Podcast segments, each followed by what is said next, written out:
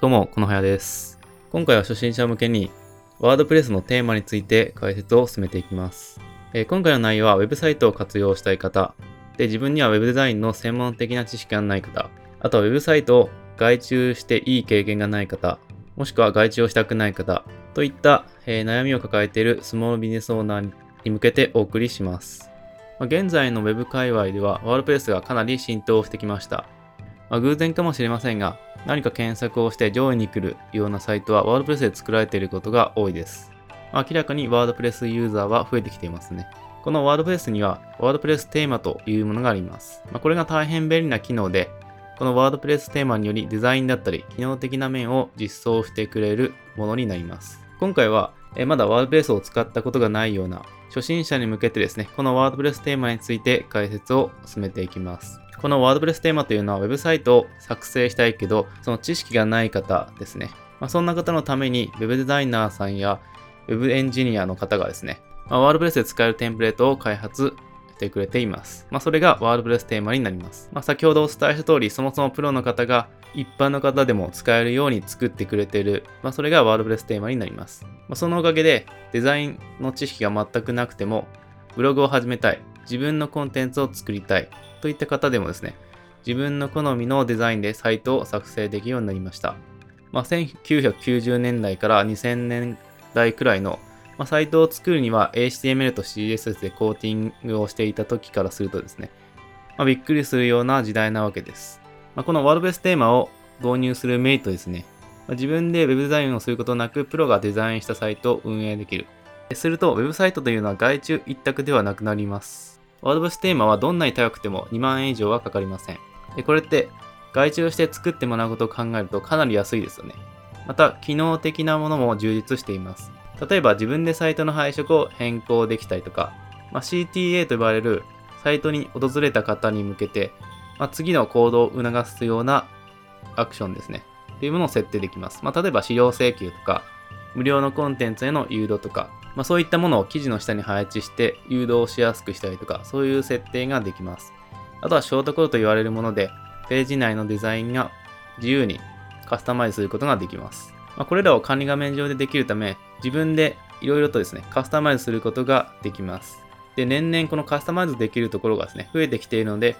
わざわざ外注をする必要がないというわけです。特に CTA はマーケティング上必須の機能ですので、まあ、サイト内の配置は必須になってきます。まあ、先ほども解説した通り CTA というのは無料の資料とか無料のコンテンツになるわけなんですが、どういう内容がいいのかっていうのは当然いろいろ試す、テストする必要があります。なので自分で管理画面上でですね、この CTA の内容ですね、コンテンツを編集できるというのはかなりですね、マーケティング上もいいというわけですね。ショートコードに関しては自分で HTML や CSS といった専門的なコードをですね、まあ、ゴリゴリ書けなくてもですね、デザインできるのでかなり便利です。まあ、結局のところ、このワードプレステーマを使いこなしている方が Web を制します。私たちのお客さんも含め Web 界隈ではこのワードプレステーマ、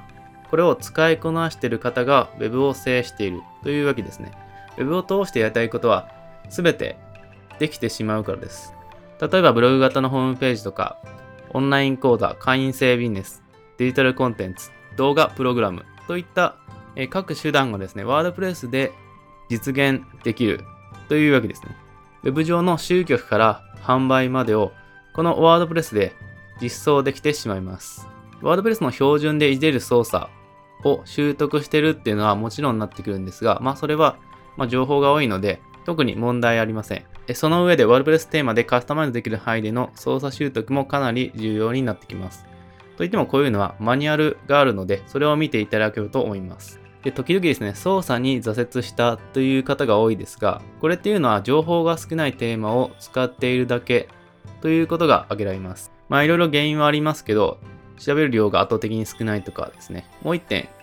今回最後にお伝えしたい、情報が少ないテーマを使っているだけということですね。そういった方は、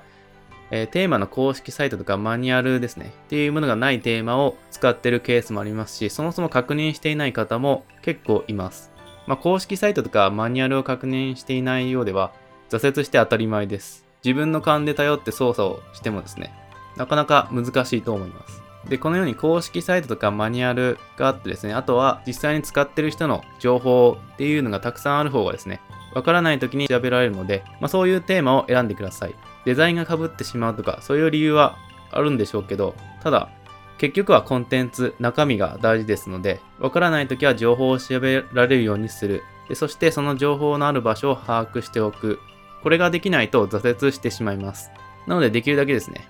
情報が少ないテーマは避けてください。で、最後にワードプレステーマは有用と無料がありますが、できるだけですね、有用のものを使ってください。外注するよりもはるかに安いので、有用のテーマですね、調べていただいて購入してみてください。